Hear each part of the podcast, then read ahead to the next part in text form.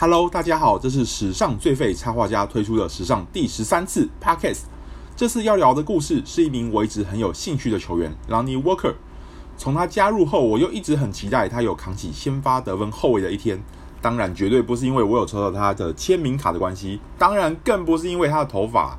不过，随着最近他剪掉了超有话题性的发型，并揭露了自己过去的辛酸史，我想这一期还是要聊聊一些他与他的发型的故事。是谁住在深海的大凤梨里？这句耳熟能详的开场白，对许多人来说是再熟悉不过的台词。Lonnie Walker 也是其中之一。在二零一七年五月成为大学新鲜人之前，Walker 被问及最喜欢的篮球员是谁时，他用一个奇妙的回答回避了这个提问。我其实没在看篮球，诶，我最爱看的是海绵宝宝。他曾说自己就是与众不同意思的代言人，在父亲与祖母的灌输下，他与大多数球员不同。将学习知识视为第一要务，而他的与众不同不仅存在于头皮之下，更显著地摇摆在头皮之上。Walker 没有住在大凤梨里，但他把一颗大凤梨顶在脑袋上。我每天大概要被问两次，但其实我只不过是让它自然生长而已啦。它就像有着自己的人格一样，因为在我高一的时候，它只是一个普通的平头，到了高四的时候，它已经自成一格了。大家都说这个发型是凤梨头，有许多同学发挥创意，在帮我的发型命名上。想出千奇百怪的名称，并以此为乐。二零一八年三月的时候沃克曾经这么说：“这是我的风格，也定义了我是谁。做个与众不同的孩子。”而我能说的是，发现其他人总是对我的发型行注目礼时，真的让人觉得很有趣耶。两年前的六月下旬，他再度提到了自己的头发。Walker 说：“短期之内并没有变动的打算，直到它会带来危险，而我又没办法接受这个发型时。”就是剪掉它的时候了，沃克这么说。但这个发型定义了我，我认为找到自己的归属别具意义。两年后的二零二零年六月，在疫情爆发期间，反而找到内心安宁的他，觉得时候到了。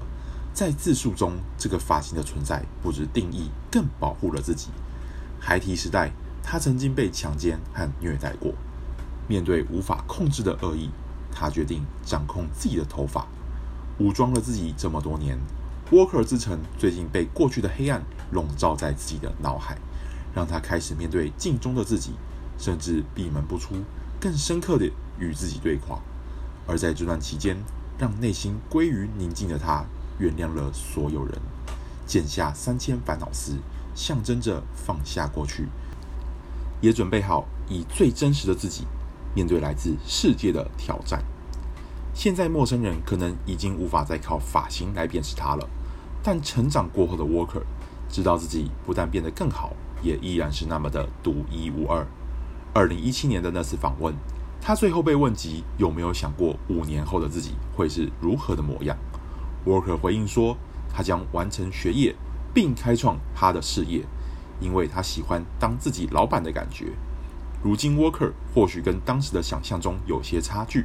但他已经接受自己最真实的每一面，也真正地开始做自己的主宰了。Walker 的故事就分享到这里。提到发型，不知道大家还记不记得另一个头发也很狂的球员 Elfrid Payton，已经在二零一八年理发了。他曾经说过，很多人看到自己的头发就觉得他是个很疯狂的人，但他其实很慵懒。这个疯狂的发型看起来跟他的为人完全相反，所以他想这是一种平衡的方式。而他会留这个发型，其实也有另一个背景故事。当时他效力的高中球队誓言拿下州冠军，所以他们就想做一件事情来展现他们的团结。最后就决定，直到夺冠前都不剪头发。最后结果事与愿违，但事过境迁之后，大家都纷纷的剪发了。只有 Payton 还把他的发型保持下来。在那个球季之后，大家一直跟他说：“哦，可以了啊，你可以剪头发了。”但他本人倒还蛮喜欢这个发型的，所以就一直留下来。后来他在二零一八年二月受访时，曾经表示自己很可能会尽快剪掉这个发型，因为他已经被问得有点厌烦了。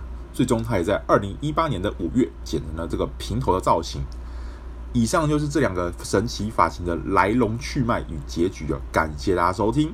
不知道大家有没有觉得哪些觉得发型也很奇特呢？欢迎跟我跟大家来分享哦。最后要跟大家致歉，由于最近在忙一件大事，可能比较难维持每周更新的速度。预计会在十月底之后恢复正常，请先容忍史上最废插画家当几个月的副监，之后会有机会跟大家说明是什么大事的，再请敬请期待喽。这边 Lonnie Walker 的故事也有刊登在泰报网站上，欢迎大家收看。